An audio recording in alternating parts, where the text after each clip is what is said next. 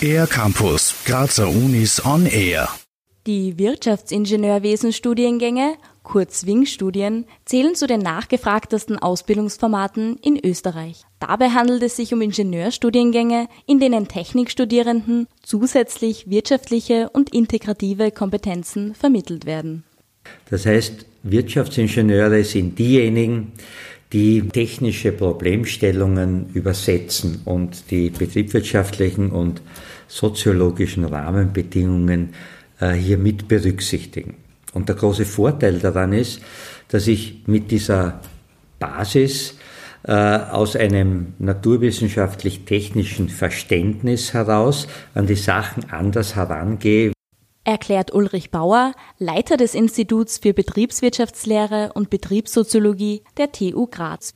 Eben diese interdisziplinären Kenntnisse sind auch essentiell für die Bewältigung gesellschaftlicher Herausforderungen, wie etwa in den Bereichen Klima, Umwelt und Nachhaltigkeit.